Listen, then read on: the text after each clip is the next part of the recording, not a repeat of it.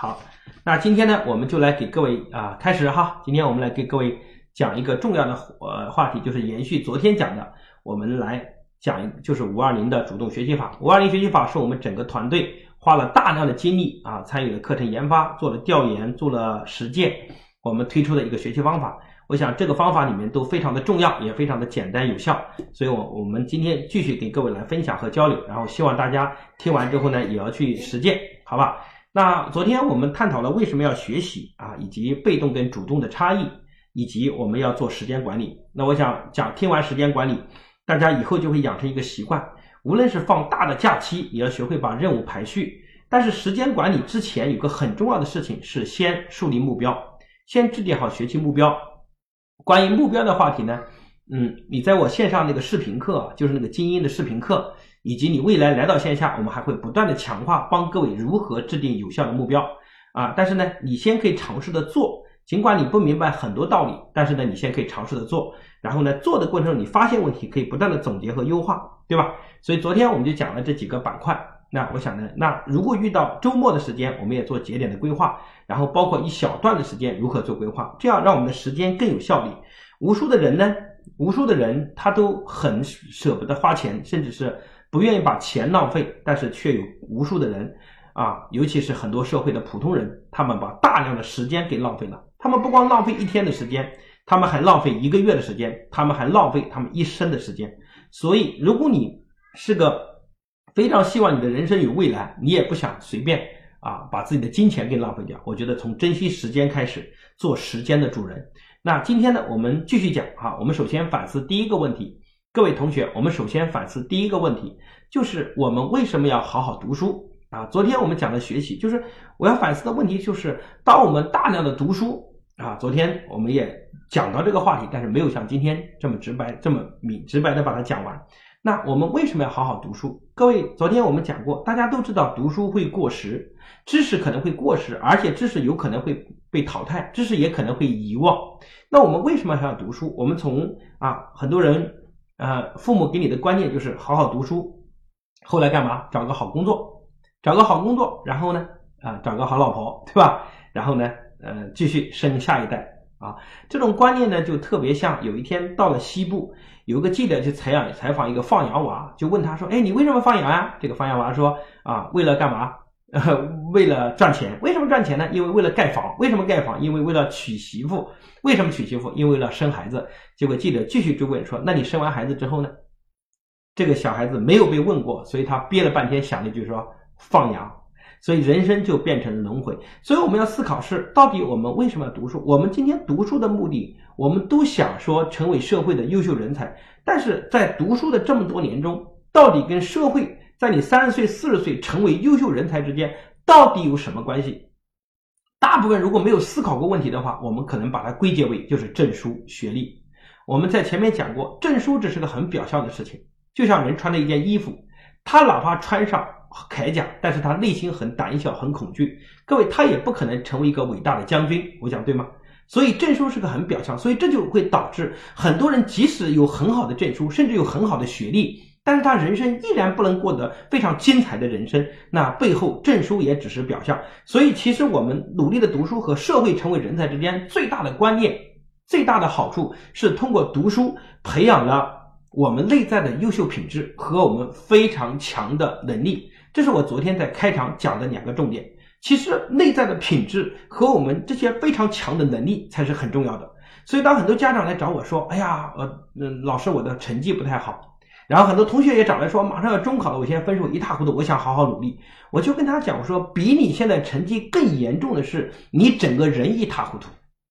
你想想看，你面对自己，你的整个学习状态，你的勤奋刻苦的精神，你的自律性，你做事不够专注，遇到困难容易放弃，这才是你人生最糟糕的问题。哪里是成绩呀？因为你成绩只是短期的读书阶段，但是你面临你这一生，你的品质缺乏，你的能力缺乏，这才是你人生最大的遗憾。所以我觉得我们学习，那我们该如何通过读书来获得这些品质和能力呢？那今天首先问各位的第二个问题，就是一个学习上的高手和一个学习上的菜鸟之间到底有什么差异，对吧？学习上的高手和菜鸟到底有什么差异？来，大家想一想看，会打羽毛球的应该大家都会打。如果现场我举手，你肯定会举手说会打羽毛球。但是现场有多少人是世界羽毛球冠军？基本上没有人举手。会打乒乓球的应该也很多，但是有多少人是世界乒乓球冠军？当然也不是。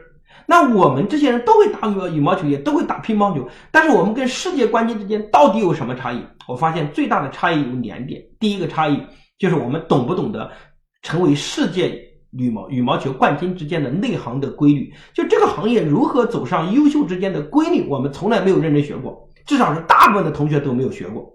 其次，我们缺乏持续的勤奋的训练，对吧？就像我小时候啊，我我打乒乓球。怎么打？那时候没有球拍，也没有球桌。我们在村里谁那家门口有个有个有个水泥的平地，然后我们用粉笔画了一个乒乓球台，然后就在地上打球了。球拍都是自己用木头锯出来的 球拍。你想那个啊，我也很努力的打球，打到了全村第一哈。我们村里总共就三个人打球哈，打到全村第一。然后后来我读小学的时候，我也非常喜欢打乒乓球，每天放学每天往下打。哇，尽管打得非常的辛苦，但是在小学打得也很不错。我自以为我的乒乓球水平天下无敌的，但是没想到后来到了高中的时候，我们高中是在一个县城读啊，那帮孩子有训练过的人，各位一个身高比我矮，然后呢一看，我当时还不把他当回事儿，结果我跟他打球，我连球都接不到，我打一个每一个球都要使尽浑身的力气，而他只要轻描淡写就把我打得很惨。为什么？因为我从来没有训练过。我只是按照自己努力和勤奋，但是我却没有内行的规律。所以，一个人在成为内行人之前，首先要掌握规律，就是每个行业有每个行业的规律。你想成为羽毛球冠军？如何扣杀，如何守卫，如何打等等，如何发球，这些都非常的有技巧，对吧？你想成为乒乓球冠军也同样如此。你想成为芭蕾舞冠军，你想成为武术冠军，你想成为围棋冠军，你想成为象棋冠军，这些都是有非常多的规律。那同样，你想成为学习的高手，学习也同样有规律。如果一个人一直在学，一直学，但是从来没有总结过规律，各位其实他是非常辛苦的，但是他的他的很努力，就像我当年打乒乓球。你们中间有些人读书就特别像我打乒乓球，非常努力，非常，但是从来没有掌握规律，最后碰到个高手就轻而易举被打败了。你在小学的时候你碰不到很多高手，因为小学大家都混在一起，但是随着你进了好初中、好高中，高手如云，对吧？很多经过训练和没经过训练的差异就非常的大，所以最后已经不只是取决你的勤奋，你的效率重不重也非常的重要。所以，我们一个人要成为学习高手。他必须要懂得掌握学习规律，同时要有刻意的练习，就反复的练习啊。最近有个啊，在影响啊中国篮球、世界篮球非常厉害的人叫科比，对吧？科比非常著名的就是早上凌晨四点钟洛杉矶的太阳啊，早阳呃早晨的太阳，洛杉矶早晨的太阳。呃，科比这句非常经典的话，那科技科比很不幸飞机失事了。各位，你想科比每天早上四点钟在洛杉矶就起来投篮。他每天投篮这个动作要练一千多次，那你想持续三百六十五天要练三十六点五万次的投篮，各位同一个动作重复训练，这就是 NBA 世界顶级选手跟普通打篮球的选手之间的差异了。所以，一个学习的高手也是同样如此。而这个过程从学习规律到练习之间，我们还要一个东西，就是边练习边反思我们总结我们的规律，让我们逐步掌握规律，成为高手，对不对？好，那我们为什么很多同学？从小学的时候，我们还是个非常啊不错的孩子，因为小学，但是到了初中呢，我们下滑的现现象非常严重。因为小学呢非常重要是知识的累积和叠加，但是到了初中以及到了高中，我们发现我们对掌握知识的能力要求越来越高，所以很多小学的孩子呢，他只要认真，只要听话，只要配合，只要乖巧一点，尤其是女生，她的成绩一般不会太差。但是呢，这些孩子呢，到了初中之后，你发现啊，他即使很同样努力，但是好像成绩，尤其是理科，他的成绩下滑的程度会比较高。但是反倒很多在小学不太认真的孩子啊，但是呢，他到了初中之后还有更大的后劲。所以这中间的差异呢，就是我们能否从知识的累积变成到对思维、对规律的掌握之间的差异。这个打个非常简单的比方。就相当于我们，呃，小学的时候就啊，老师教我们的更重要是怎么开车，就这个车怎么开就可以了。你要把这个车会开，那你就是考满分。但是到了初中之后，你发现他不光要求会你会开车，他还需要你知道为什么要这么开，这车为什么要这么开，对吧？为什么这么开？那你就知其然，知其所以然。所以对你的思考，对你规律的总结会提出要求。但是如果你继续学到大学或者是研究生呢？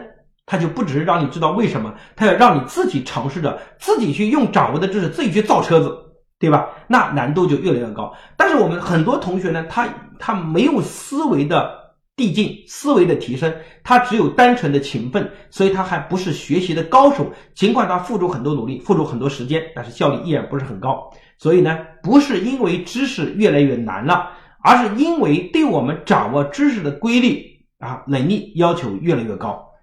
所以现场应该有很多小学的同学，各位你们一定要在小学，小学优秀的孩子只要认真，对吧？但是你在认真的同时，你也要掌握正确的方法。所以即使你小学现在哪怕你成绩很好是学霸，今天的课你也非常重要，因为真正优秀的孩子他不是成绩优秀，他是要后劲很足，他是要品质优秀，他还需要能力很强，这些都非常重要，对不对？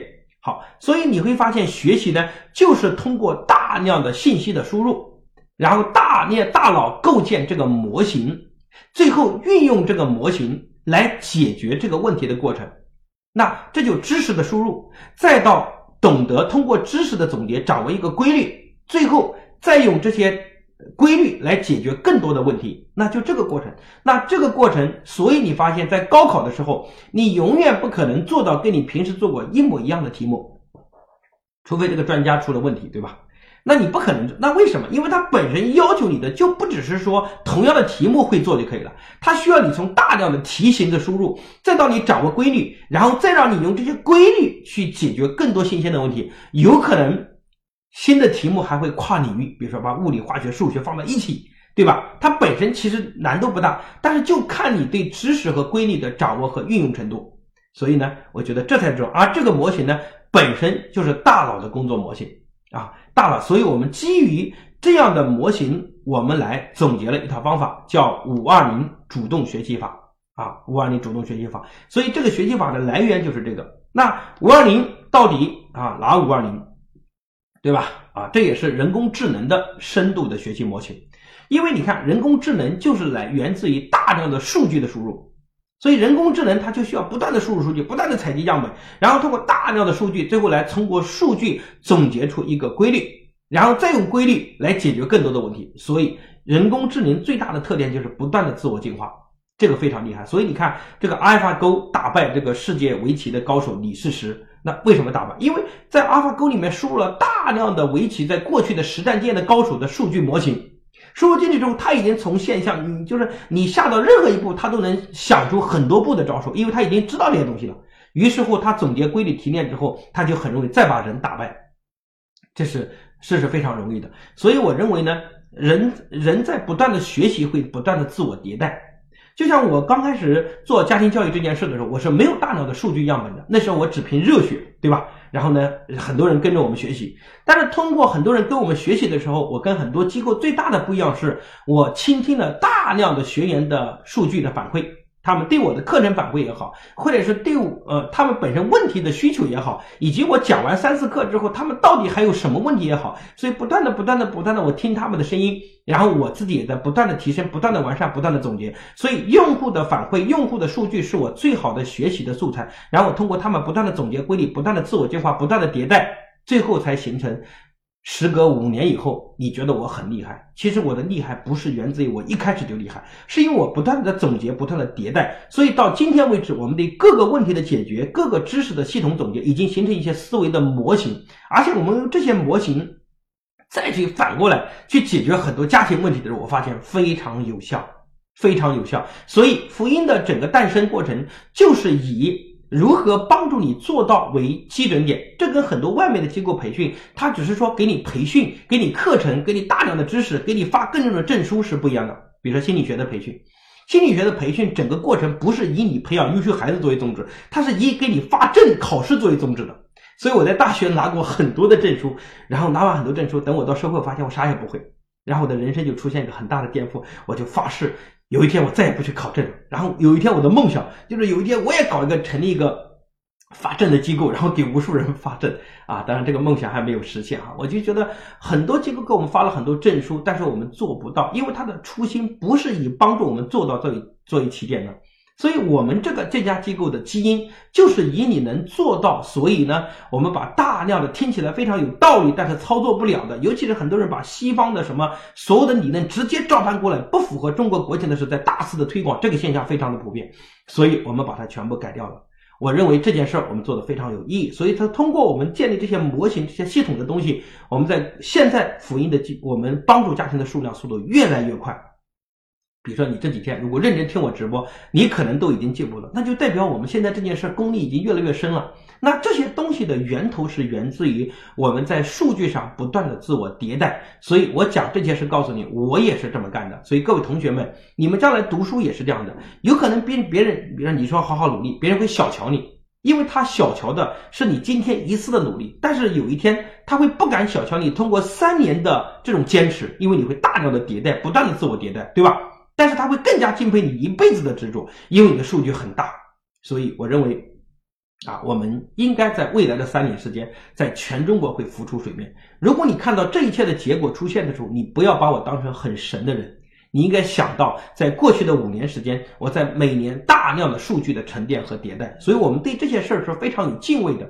就是对于大家你们给我们提出反馈意见、你们的需求、你们的困惑，我们是非常有敬畏的。我们认为我们要很诚实的面对这些问题，我们的东西到底能不能做到？你们到底有没有用？我们要很诚实，我们不能欺骗自己。很多线下培训的机构，他们在欺骗自己，他明明讲的东西别人做不到，甚至别人回家都忘了，但是他依然在讲，因为他在欺骗自己，他不肯。去面对，所以我觉得就像很多同学，他明明自己没搞懂的东西，他不肯去面对，所以这也是个很大的问题，这就让你不会成为学习的高手。所以，一个真正的学习高手，一定要非常的虚心，一定要能放得下自己，不要高高在上，不要欺骗自己，不要面对不懂的东西还装着自己很懂。各位，你欺骗自己，就像你春天你欺骗了庄稼，你没有播种。各位，等到秋天的时候，庄稼颗粒无收，最后你变成最大的受害者。对吧？所以不能欺骗庄稼，因为秋天庄稼会欺骗你。不能欺骗自己，你今天欺骗自己，有一天你会变成最大的受害者，你一定被时代淘汰，因为你不敢面对自己的不足。所以，一个真正的强者，真正强大的人，他不是一个表面装的很厉害，而是一个敢于放下自己、敢于面对自己不足的人，这才叫真正的强者。因为这样的人的人生可以不断的自我迭代，可以不断的上升。达到他人生的一个又一个的高峰，所以这是非常厉害的，对吧？所以我讲剖析我自己的成长过程，也希望给大家有些启发。那今天我们就重点切入到五二零，对吧？五二零，那这个五到底是什么呢？啊，五二零就是五，重点是讲输入。那这个五怎么输入？怎么有效输入？怎么可以重复输入？那二呢？重点是模型，怎么样通过输入的知识来通过一些工具来总结建立一些思维的模型。最后零呢，就是考试没有问题，零问题。好，那五到底是什么？第一叫主动预习，第二叫主动听课，第三个叫主动复习，第四叫主动作业，第五个叫主动时间管理。那我们昨天晚上已经把时间管理讲完了，今天我还会补充一下在时间管理里面关于碎片化的管理，所以我们今天重点讲前面的四点。好，第一个主动预习，对吧？主动预习。那各位被动和主动，我昨天已经讲过，被动学习很痛苦，基本上就仿佛是一个人不走路被拖着走是一个道理的，对吧？那我们其实被动学习跟主动学习最大的差异到底是什么？最大的差异。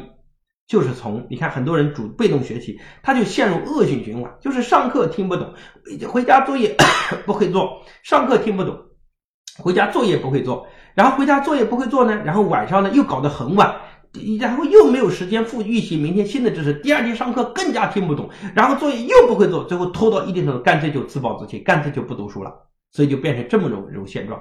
所以被动跟主动最大的区别是什么？来，各位同学们，有没有上课犯困的？有没有上课听老师课注意力不集中的？有吗？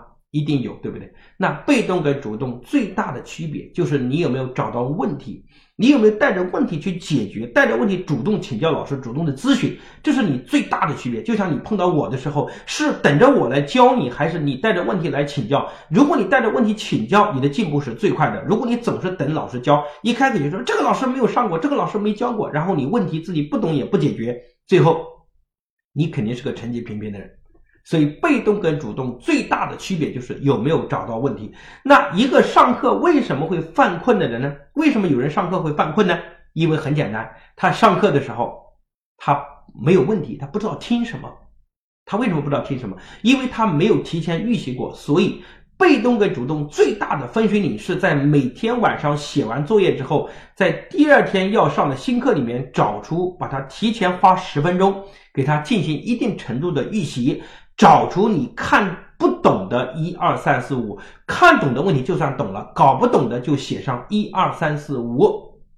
好，然后你一旦写上一二三四五之后。第二天老师讲课，老师讲过的你懂的，你很快就会忽略过去，减少你的老这个精力。但是你所有不懂的问题，就会让你非常集中的来听这样的课程，对吧？你就会非常高度集中来听，所以这个就变得非常的重要。所以这是一个被动跟主动最大分。所以你晚每天晚上啊，一定要把作业做完，开始对第二天老师要讲的新课提前进入预习状态。这样，你第二天老师讲课的内容，你上课注意力高度集中，你可能把当堂的知识吸收到百分之八十到九十。各位，你想，你同样上课，你吸收八十到九十，然后后面的作业你很多已经可以知道怎么做了。但是如果一个上课不知道听什么的人，他只能吸收百分之二十到三十，好的可能百分之五十到六十。各位，这两个效率是不一样的。那百分之二十到三十的人，他回去作业肯定又不会做，然后晚上熬夜搞很晚，第二天又没有空，又听不懂。那这样的同学到了周末又被拉去一个机构去补习，补什么呢？又补他老师上课没听懂的内容，又开始反复补。本来你周末的时间就很有限，结果你又被拉去反复重复、反复重复。所以你发现，学霸的效率高，所以学霸学习更轻松。但是成绩中等的孩子，因为他不懂得正确的学习方法，所以他的学习非常的辛苦。他非常努力，但是非常的辛苦，因为他除了上课老师讲的，他要到外面这里补那里补那里补，所有周末的时间都被占满，所以他的学习只有学习学习，非常的枯燥，而且非常的累，连运动的时间、娱乐时间都没有，所以成绩差才是更辛苦的事情。啊，当然最苦的就是成绩中等的人，因为成绩差，有些人反正不读了，天天给家里对着干，反正也破罐子破摔。这样的人苦啊，是在三十岁以后更苦。他把读书不苦，他人生以后一辈子苦。但是那个成绩中等的人就特别苦，因为他上课没有听，他又很想学好，所以他非常努力，非常努力。各位，所以被动学习跟主动学习最大的分水岭就来自于你是否提前找到问题，带着问题去学，这样你同样花时间，你的效率大。幅度提升，对吧？然后呢？你看，这就是处于从一个恶性循环到一个良性循环。因为当天你上课听到百分之八十和九十，你回家基本上回家之后，你就很快把作业做完。于是乎，你有更多的时间来提升对新知识和新内容的预习。然后你带着更多的问题第二天上课，所以你晚上又睡得很好。然后晚上睡觉心里又很舒坦，因为你很多东西都搞懂了嘛。晚上睡觉就不会做噩梦，对不对？心里也不会太有压力，这样你第二天就轻松的应对很多问题，就是这种感觉，就是战略上能藐视，这就特别像各位一个到了初中的同学，哪怕你在小学读书成绩很差，但是你到了初中，你看小学题目，你觉得很简单？其实不一定是小学题目很简单，但是因为你心里觉得我是个初中的孩子，所以在战略上你会藐视他。一个提前学习过、预习过的孩子，等老师再讲课的时候，老师讲课，你在心理上、内心是感觉很有优越感的。这种优越感让你会上课会会很容易找到自信。但是一个没有学过的同学，他上课被老师拖着走，他都会带着恐惧学习，因为他不知道会发生什么。这种未知的恐惧让人非常的害怕，对吧？人很容易。未知的恐惧非常害怕，所以他们说有个犯人啊，因为呃这个因为犯了这个罪哈，最后要被枪毙啊。结果呢，这个执行枪决的人打了念枪，枪都没响，子弹都没有出来。结果他就非常火的说：“你小子要杀我就杀我，你别老吓唬我。”为什么？因为不知道发生什么，所以未知的恐惧让人压力非常的大。但是，一旦人感觉到在掌控之中，人的压力就会大幅度减小，对不对？所以我刚才讲的叫主动。预习，那主动预习应该怎么做？第一件事儿是要先复习一下上节课的内容，复习一下上节课的内容，看看上节课就是从标题上，从整个呃框架结构上来看看上节课跟我今天要学的新内容，就是昨今天白天学的跟我明天要学的新内容之间到底有什么衔接的地方。所以这个。花的时间不是很多，但是也要过一下，这样让你感觉到知识有连续性、有系统性。就是你一学东西，你就会建立建立一些结构和框架性思维，所以这个很重要，对吧？然后呢，除了这之外，你还要重点阅读，你对重点的东西进行重点阅读，就是把比如说老师讲的几个主课、语数外主课，然后呢，每一科花十分钟时间，专门的目的不是去所有的都看懂，而是把简单容易的看懂之后，其他的没搞懂的就找问题。在书上标打有的地方打问号，有的地方标一一问题是什么，二问题三是什么，然后这样你就带着问题第二天去听课，那你的效率就会大幅度提升。我前面讲过，那第三个就是预练习，就是预习完这个内容之后，你可以把课嗯那个每一章节，比如说啊，它后面的测验和练习简单做一下。那做的目的也不是为了把它做完，也是为了找问题，明天听课。你看，如果你花十分钟干这件事儿的话，第二天老师讲课的时候，是不是你不光把课听懂了，你还顺便把课后的一些简单的习题都能做完了？那请问你的效率高不高？就非常高。所以你每天晚上花十分钟在一门课上，你会因为一门课至少节省六十分钟的时间。如果算上后期的时间，那就可能不是这个数字了。所以会学习的人，他要做的事情就是提高他的效率。各位没有不要总是否定自己学习不行，各位你其实就是没有做一些懂学习规律的事情而已，所以这个呢就叫主动预习。各位做到了吗？要不要做一下？来，觉得自己能做到的啊，尝试做到的啊，你可以给我打个一，好吧？让我感受一下啊，你准备做到的决心，对不对？好，嗯，我喝口水啊，嗯，太棒了。只要把这一点做好，你就从被动到主动了。好，太好了，太好了！哎呀，你打二是什么意思吧？哼，好，好，第一个叫主动预习，太棒了。第二个，第二个，第二个叫主动听课，主动听课。你看，上课叫主动，我讲的主动学习法是每个东西都带着“主动”两个字。各位，因为主动人生成大器，人生一定要主动。不要等待被动就要挨打。中国几一百年的历史证明，被动就要挨打。我们要主动出击，主动，对吧？一旦主动就不一样。所以各位哈，我认为主动的能力和精神有可能要未来超越你名校的学历，就是有可能你带上名校的光环，再加上你非常主动的精神就很棒了。因为我在我过去的成长中，我发现读书读得多的人啊，如果他不具备主动这种品质，他的学历会变成他很大的包袱。他到哪里都要装自己学历很高，就像我在刚刚从大学出来的时候，那会我的状态是什么？我到任何地方就是内心很恐惧，因为总觉得自己懂得很多，然后又怕人笑话，所以内心就会变得很被动。到任何地方，别人讲话讲课很精彩，我又很想上去讲两句，演讲很精彩，但又不会，然后在里面就装，然后还瞧不起别人，说哼，学历那么低，讲个啥呀？其实内心是很恐慌的。各位，当我今天最大的变化是带上那些学历的学习能力的光环，再加上做什么事都非常的积极主动，非常的勇敢，这种精神会让你不断的超越一个又一个的障碍，对吧？这个就很重要，所以你的人脉层次和结构也会发生巨大的变化。你你看，我现在啊，在这么多年的过程中，人脉在不断的耕地，已经发生巨大的变化啊！我到任何地方可以轻易的、很容易结交任何行业优秀的人，因为我非常主动，我也非常虚心。我去听一个科技大咖的课啊，然后听，我知道他听完他的课之后呢，啊，我就坐在一个非常。重要的位置，然后上课跟他互动点头，然后结束之后我就主动找他留电话，主动合影，主动认识，然后回到家我主动发信息。各位，你看我们只是短短的接触，大家就建立非常好的这个关系。所以你看，我们具备这种能力非常重要。所以“主动”两个字不只是你读书有用，你这一辈子都非常有用。对吧？如果你被动，你这一生很多能力都会被限制住。我认为很多人他就是不懂啊，所以他过去的光环，他过去的能力会变成他的瓶颈，因为他失去了主动，他失去了这种勇气，对吧？失去了这种勇气，所以勇气是人生非常重要的，勇气要大于一百种能力。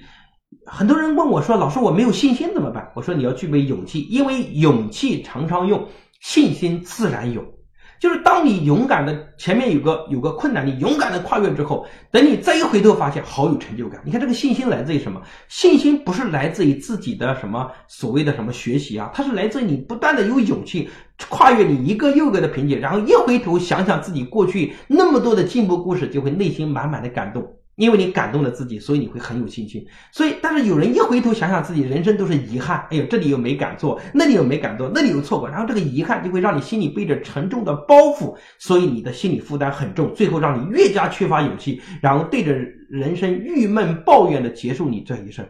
如果你是勇敢，你的人生是没有郁闷、没有纠结的。所以我自己感觉到，我现在的状态大概到了这个阶段，就是我凡事都会积极努力的努力，做完之后人生没有负担。对吧？没有纠结，所以我前面给各位讲过，让我们掉头发的最重要的不是辛苦，是我们的纠结，是我们的抑郁，是我们的被动，对吧？是我们内心的恐惧，这才是让我们导致压力最大的方式。好，我讲第二个叫主动听课，那我们一定要积极主动听课。主动听课重点是抓三点：第一个叫跟老师，第二个叫抓重点，第三个叫当堂懂。